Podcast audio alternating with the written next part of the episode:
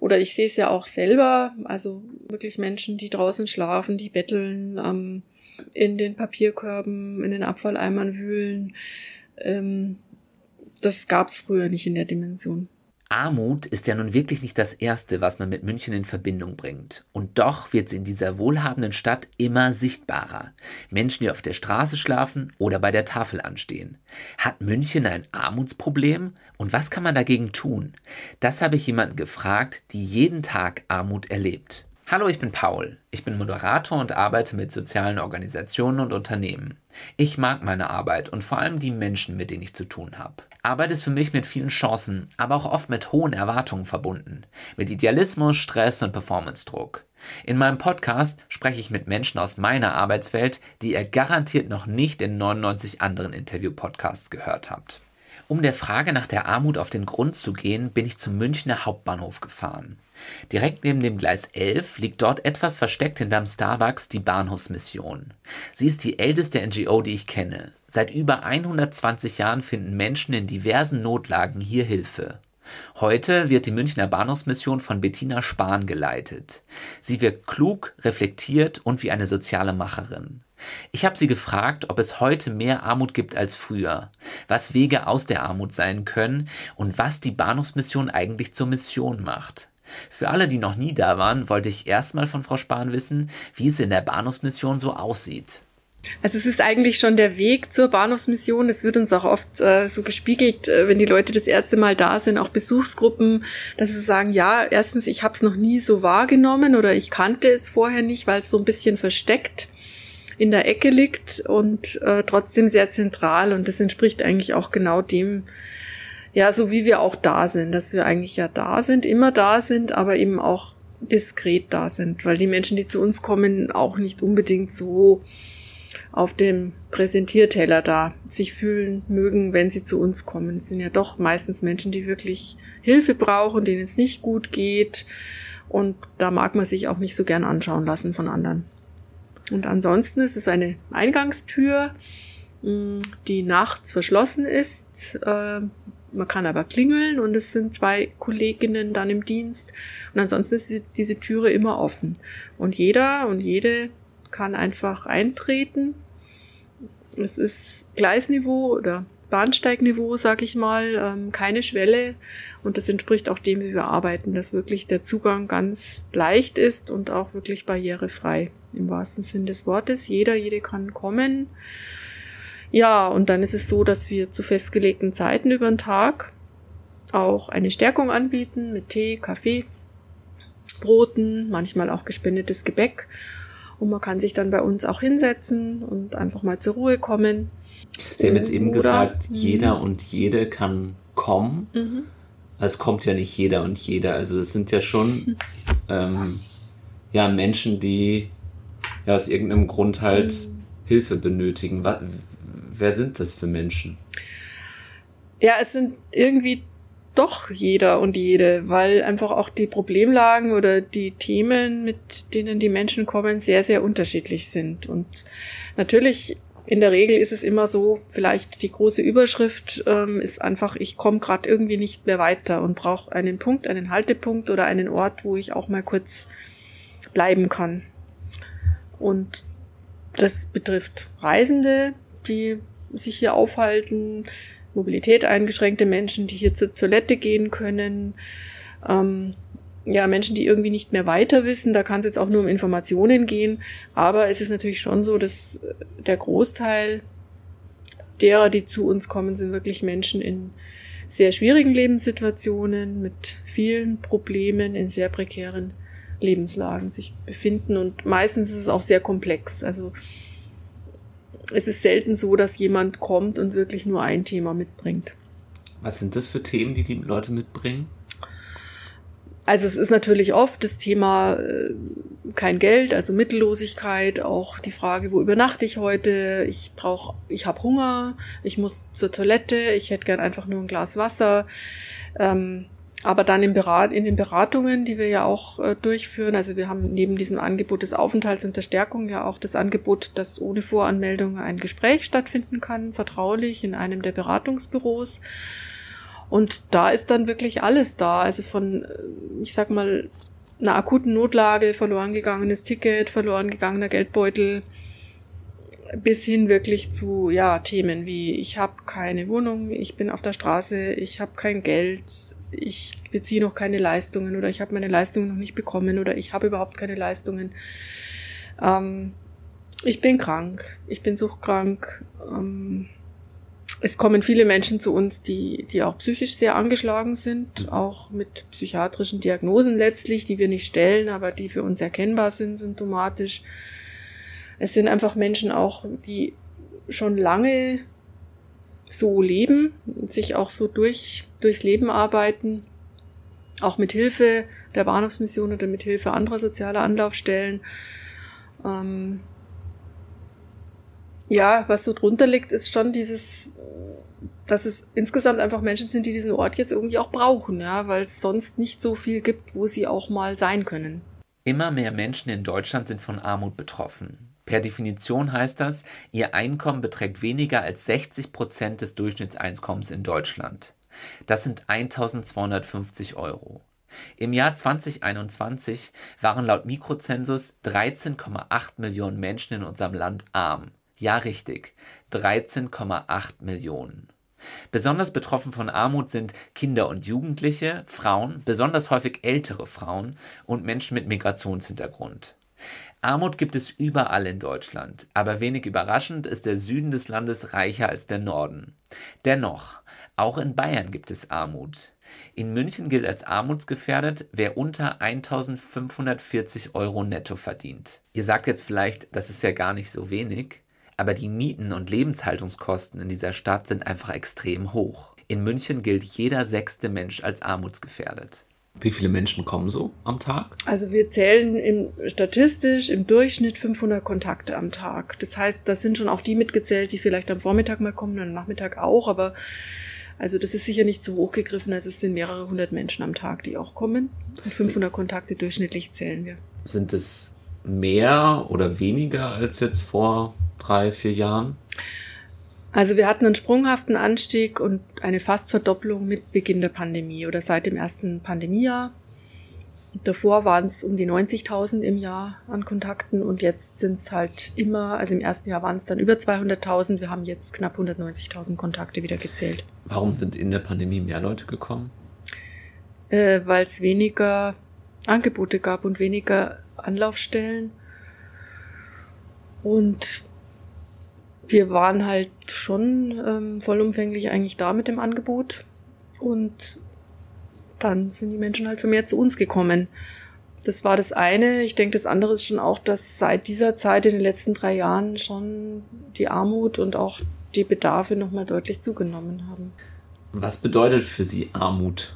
Das ist ja so ein Wort, was ja, was erstmal also so, ich sag mal so, auf der Metaebene würde ich sagen, Armut hat immer was mit Mangel zu tun. Ja. Und ähm, das kann natürlich, zeigt sich dann sehr, sehr vielschichtig auch und vielfältig. Ähm, natürlich um Geld, ist es hier, es ausschließlich, geht, ja, oder? nein, es geht nicht ausschließlich um Geld, aber es geht schon, also ich denke mal, auf jeden Fall auch hier ganz stark um materielle Armut.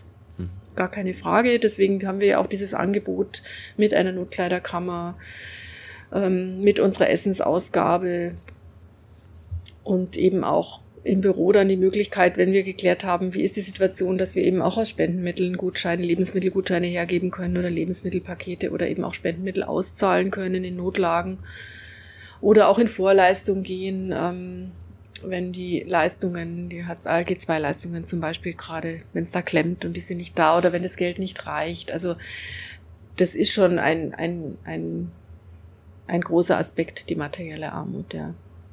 Haben diese Menschen, die hier hinkommen, überhaupt mal finanziellen Reichtum oder sowas erlebt? Also das hatten die mal mehr und sind jetzt in einer Extremsituation oder ist das eher strukturell und da das also, war schon immer schwierig? Also das ist unterschiedlich. Ähm, wir sind ja, wir haben ja nicht nur eine bestimmte Zielgruppe. Also wir mhm. haben sicher Themen, äh, die sich so bündeln, aber ansonsten arbeiten wir in diesem Sozialraum Hauptbahnhof, sag ich mal, und sind da offen für alle. Insofern kommen auch zum Beispiel alte Menschen, die halt Rente beziehen oder vielleicht auch noch aufstockende Leistungen bekommen, die aber früher vielleicht mal ordentlich situiert gelebt haben, wo es jetzt eine Mieterhöhung gab und äh, wo jetzt auf einmal halt die Rente anfängt nicht mehr zu reichen. Die kommen dann auch hierher. Also insofern, oder auch, ich kenne auch wohnungslose Menschen, die Akademiker sind oder die wirklich auch mal, ich sag mal, ein ganz durchschnittlich normales, geordnetes Leben geführt haben und dann entgleist und das kann auch sehr schnell gehen und manche schaffen es halt nicht mehr, aufs Gleis zu kommen. Würden Sie sagen, Sie helfen Menschen wieder also das ist, ja, das ist tatsächlich unser Ansatz. Also Bahnhofsmission lässt sich sicher nicht reduzieren und dagegen würde ich mich auch wirklich wehren, zu sagen, wir sind jetzt eine karitative Anlaufstelle und versorgen und lindern Not. Und das war's dann. Also das ist ein Aspekt, diese Notfallhilfe, die braucht's auch, aber das andere ist schon, und das tun wir ja auch durch die Beratung und wir haben ja auch wirklich ähm, viele Mitarbeitende auch im Hauptamt, die dann qualifiziert pädagogische Arbeit hier tun, dass wir wirklich auch versuchen zu klären und die Situation so zu erfassen, dass wir den Menschen auch nachhaltiger helfen können. Also sprich, unser Ansatz ist immer, dass es von uns aus wieder einen nächsten Schritt geht dahin, dass es wieder besser geht. Das kann zum Beispiel auch sein, eine spezifischere Beratungsstelle, ähm, oder halt auch mal wirklich überbrücken und dann geht's eigentlich auch wieder. Also das ist ganz unterschiedlich, aber unser Ansatz ist immer, dass sich auch längerfristig und nachhaltiger für die Menschen wieder etwas ändert und dass es wieder besser wird. Also es geht nicht um Versorgung. Also unser Ansatz ist wirklich Teilhabe wieder am Leben. Mhm in dem äh, Wort Bahnhofsmission, ja, steckt jetzt einmal Bahnhof, okay, ist mir klar, wir sind hier, mhm. äh, und dann aber auch Mission, mhm. ähm, hat für mich was Religiöses. Mhm. Was ist an der Bahnhofsmission religiös?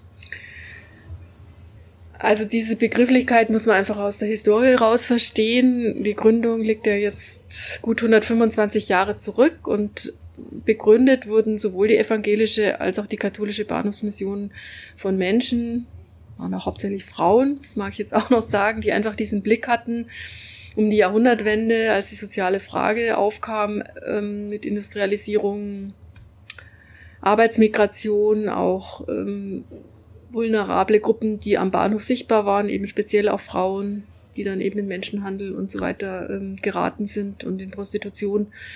Da dann einen Ort zu kreieren, an dem Schutz geboten wird, an dem Beratung stattfindet und diese Dinge, die wir jetzt letztlich auch noch tun. Und diese Gründung basierte schon, ich denke mal, auf einem Blick dieser Frauen. Ähm, und dieser Blick, denke ich, wurde schon geschärft, auch durch Zugehörigkeit zur jeweiligen Kirche und durch dieses karitative Engagement, was einfach auch zu den Kirchen gehört. Und auch, ich denke, zu der Religion, zu unserer christlichen Religion, so würde ich mal sagen, oder zur Religion. Und insofern ist es eine Begrifflichkeit, die sicher ihren Ursprung, ihren Ursprung da auch drin hat. An dieser Stelle ein bisschen historischer Background frei nach Wikipedia. Die erste evangelische Bahnhofsmission wurde 1894 in Berlin am heutigen Ostbahnhof gegründet. Von einem Pfarrer. Ziel der Organisation sollte es sein, Frauen Schutz und Hilfe zu bieten, die im Zuge der Industrialisierung in die Städte zogen. Die Frauen suchten damals nach Möglichkeiten, ihren Lebensunterhalt als Arbeiterin in Fabriken der Metall- und Blechindustrie oder in Anstellung als Dienstmädchen zu verdienen. Dabei gerieten viele Mädchen und junge Frauen an unseriöse Vermittler mit zweifelhaften Absichten, die ihnen Unterstützung zusicherten. Das endete aber nicht selten in Ausbeutung oder Prostitution. In dieser Zeit betrieben die evangelische und die katholische Kirche strikt getrennte Bahnhofsmissionen. 1897 eröffnete dann die erste katholisch-evangelische Bahnhofsmission in München. Ich kenne relativ viele Leute, die aus der aus der Kirche austreten mhm. und so sagen, ah ja, ich will dafür kein Geld mhm. mehr geben, diese Steuern und so, mhm. weil das fließt dann in irgendwelche, keine Ahnung, mhm. äh, Gebäude oder in irgendwelche mhm. Gehälter von Leuten, die ich nicht unterstützen will. Mhm. Aber sie sind jetzt auch durch die Kirche finanziert, oder? Das mitfinanziert. Also wir sind, und ich muss sagen, es ist sowohl evangelische wie katholische Bahnhofsmission, wir sehen uns als kirchliche Einrichtungen. Wir haben ja. ähm, kirchliche Träger, evangelisches Hilfswerk auf evangelischer Seite und bei mir ist es in Via ein Fachverband der Caritas. Ähm, und das sind kirchliche Träger. Und wir kriegen auch ähm, einen kirchlichen Zuschuss, beide. Wir kriegen natürlich auch diesen großen städtischen Zuschuss und haben Spendenmittel. Aber das ist äh, schon so, dass auch wir dadurch, ja, ich sag mal, Kirche ein Stück weit auch tun. So würde ich es mal definieren, ja, hier am Bahnhof. Mhm. Was heißt das, Kirche tun? Ja, handeln. Ich denke, so wie es auch letztlich ja biblisch begründet ist, würde ich mal sagen. Ähm, wirklich diese, ich bin da, ich ähm, schau, was braucht's, tu das ähm, und setze mich auch dafür ein, dass sich Dinge sowohl für die Menschen, die es brauchen, verändern zum Positiven hin, aber dass ich, da sehe ich schon auch einen gewissen politischen Ansatz drin ähm, oder fürs Gemeinwohl denkend auch, dass man einfach auch Dinge erkennt, die sich ändern müssen und dann auch versucht, darauf hinzuwirken. Was müsste sich ändern? Ähm, also ich glaube, ändern muss sich immer was. Wenn sich nichts ändern würde oder äh, müsste, dann wären wir wahrscheinlich alle schon im Paradies. So würde ich es mal sagen, weil ich möchte jetzt nicht so in diese Schiene reinkommen, was fehlt hier alles und wie defizitär müssen wir hier arbeiten, weil Politik oder die Stadt oder so nicht richtig agiert. Ähm, also da möchte ich jetzt, also da möchte ich jetzt eigentlich nicht so drauf raus, weil wir werden, also wir werden hier so unterstützt, dass wir hier gut arbeiten können und dass wir so arbeiten können, wie das unser Auftrag ist. Mm, wir sehen natürlich auch Dinge, die systemisch schwierig sind und ähm, können da aber auch schon uns unsere Meinung äußern oder wir wissen dann auch, wohin damit, sag ich mal, ja. Und es ist schon gelungen, im einen oder anderen auch mal so ein bisschen eine Weichenstellung mit zu begleiten, sage ich, oder zumindest auch sich Gehör zu verschaffen, auch parteilich zu sein für die, die das nicht tun können. Ähm ich glaube, ein Thema ist sicher gesamtgesellschaftlich die Haltung. Hm. Mhm. Was meinen Sie damit? Die Haltung meine ich einfach, wie, wie lebe ich, ähm, was brauche ich, wie gehe ich auch, mit welchem Blick gehe ich einfach so durchs Leben, würde ich mal sagen, ja. Ähm, also, schaue ich nach rechts, nach links, ähm, wie reflektiere ich auch noch das, was ich sehe, um was geht's, ähm, was sind meine Ziele im Leben. Also es ist halt die Frage, ich denke mir schon, wenn wenn jeder einfach auch ein bisschen diesen offenen Blick hätte und auch vielleicht sich selber mal in Relation zur Situation von vielen anderen dann auch nochmal setzt, dass dann manchmal vielleicht ein bisschen mehr Ausgleich zwischen arm und reich oder zwischen mir geht's ganz gut, mir geht's super gut und anderen geht's super schlecht, dass da vielleicht schon was möglich wäre. Und ich glaube, da ist auch jeder Einzelne so ein bisschen angefragt. Mhm. Das, ja, so ganz persönlich auch. Also ich meine, ich könnte jetzt auch so ein paar Sachen vielleicht raushauen, ja, die so ganz groß sind, was die Politik machen müsste mhm. und was es bräuchte. Ja, das wird oft genug auch, muss man auch immer wieder sagen, aber ich glaube so, also ich denke, es muss auch nicht jeder Sozialarbeiter sein, es muss auch nicht mhm. jeder in diesem Bereich arbeiten, aber man kann auch, wenn man in der Wirtschaft tätig ist, ähm, einfach ähm, noch zulassen, dass sich das soziale Gewissen, was meiner Meinung nach jeder hat, dass sich das einfach auch noch regt und mhm. dass das vielleicht in die richtige Richtung bewegt, so würde ich mal sagen. Das finde ich genauso wichtig wie die, die diese Arbeit direkt tun. Hm, also ich sehe da einiges, was sich ändern müsste auf politischer Ebene, meiner Meinung nach. Es kann doch nicht sein, dass die einen in Villen leben und SUVs fahren, während die anderen unter der Brücke schlafen müssen. Und es kann mir keiner erzählen, dass das maßgeblich mit Fleiß oder Faulheit zu tun hat. Unsere Gesellschaft ist einfach ungerecht an unzähligen Stellen und aus unzähligen Gründen. Eins der größten Probleme ist, dass Reichtum vererbt wird. Wer reiche Eltern hat, die in dicken Häusern leben, erbt eben dicke Häuser und prall gefüllte Bankkonten.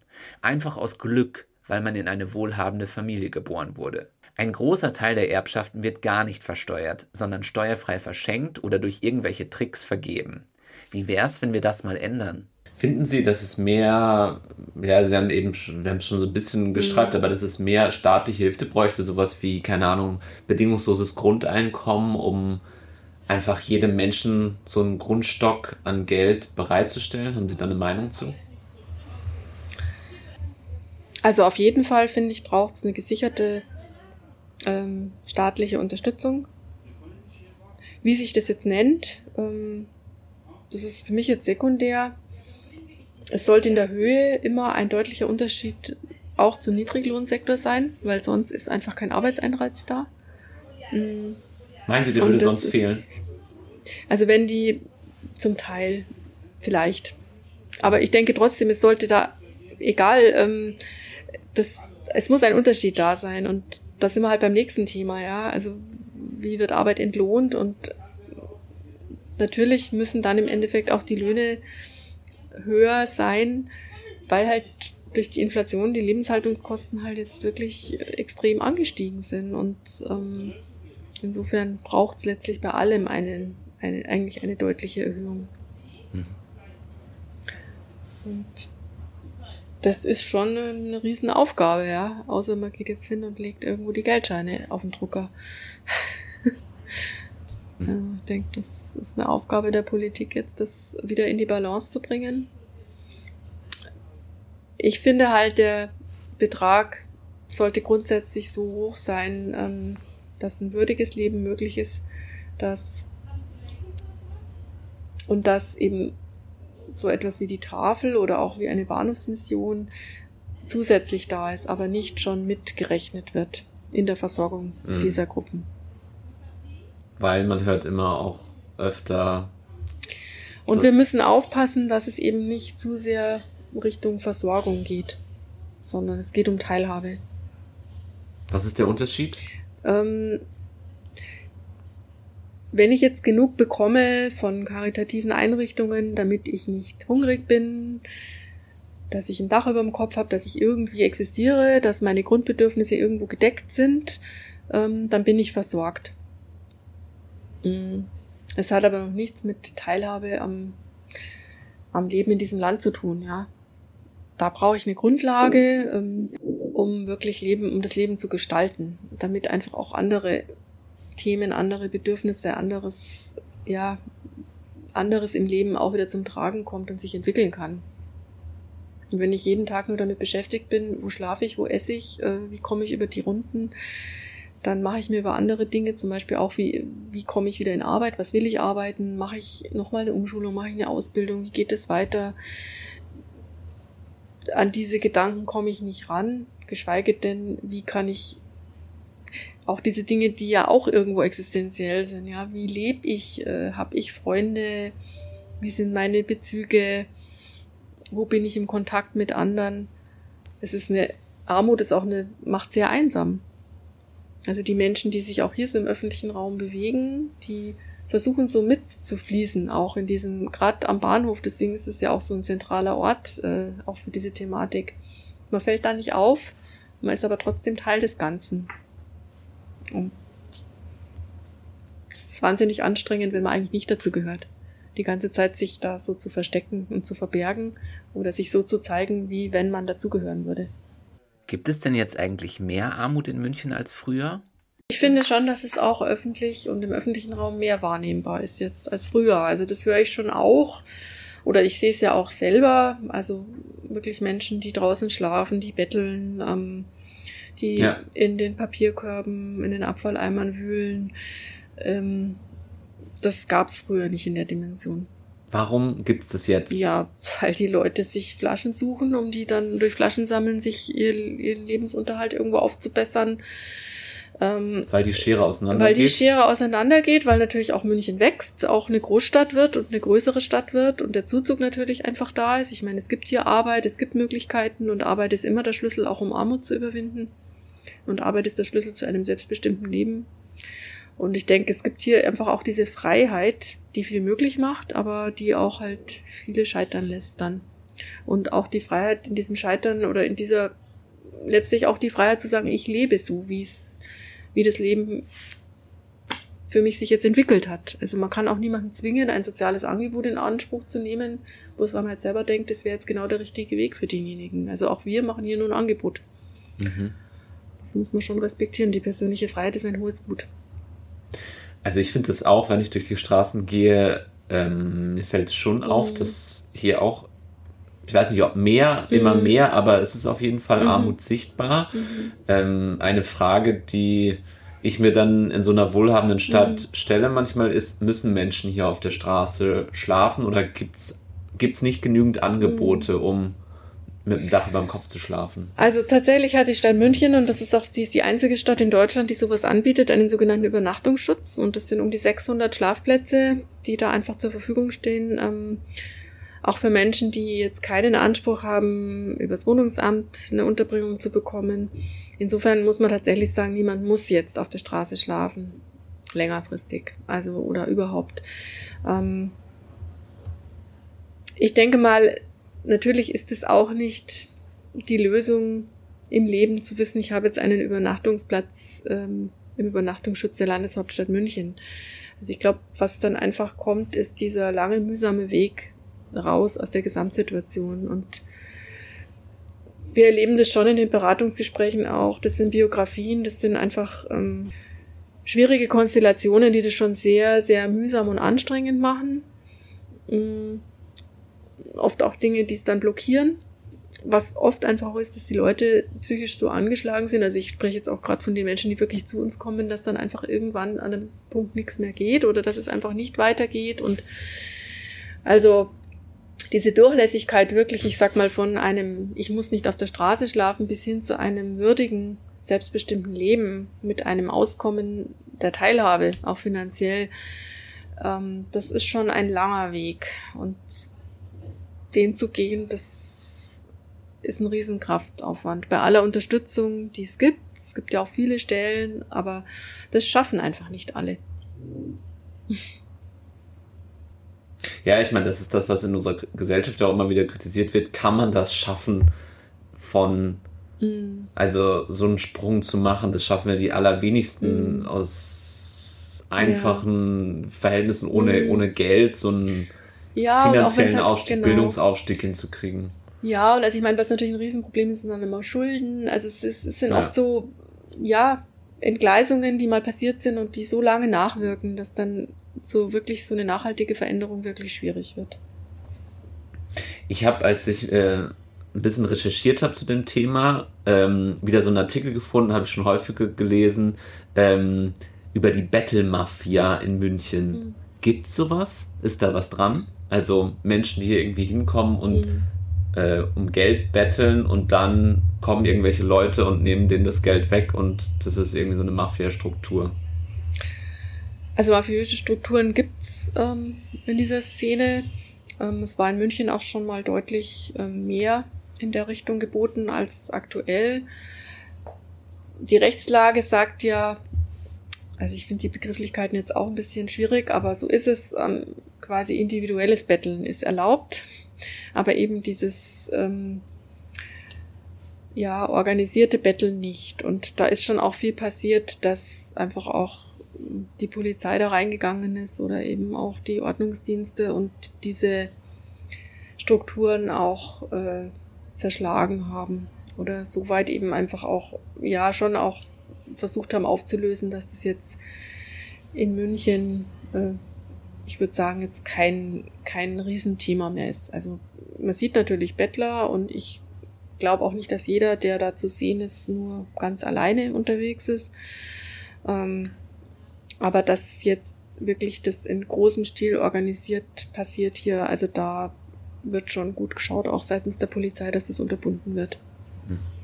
Was es halt ist, dass diese Menschen tatsächlich durch Betteln hier ähm, ihre Familien in den Heimatländern unterstützen und das schon in den Heimatländern auch zum Teil einfach organisiert wird, dass die Menschen hierher kommen und damit den Lebensunterhalt in den Heimatländern ein Stück weit mitfinanzieren. Ich habe dann selbst nochmal nachgeschaut zum Thema Betteln in München und den Begriff der Bettelmafia, den ich da im Interview benutzt habe, ohne groß darüber nachzudenken. Der Begriff ist stigmatisierend und verachtend. Die Menschen aus Rumänien und Bulgarien, um die es hier geht, sind von massiver Armut betroffen. Laut Bayerischem Rundfunk leben etwa 80 Prozent der Roma in Rumänien unterhalb der Armutsgefährdungsschwelle ihres Landes. Jeder und jede dritte Roma hat in ihrer Unterkunft kein fließendes Wasser. Jedes dritte Roma-Kind lebt in einem Haushalt, in dem im vergangenen Monat jemand hungrig zu Bett gegangen ist. Als wäre das nicht genug, werden Sinti und Roma in ihren Herkunftsländern systematisch diskriminiert und ausgegrenzt. Die Freizügigkeit innerhalb der EU ermöglicht es diesen Menschen, von Osteuropa nach Deutschland zum Betteln zu kommen. Es gibt keine Anzeichen für irgendwelche mafiösen Strukturen dahinter. Dass sie sich untereinander kennen und zusammen anreisen, um höflich um Geld zu fragen, ist kein Verbrechen. Es ist das absolut Mindeste, was ihnen zusteht. Wie persönlich kennen Sie auch die Menschen, die hier hinkommen? Wenn das so viele sind, kann man da überhaupt persönliche Bezüge so aufbauen?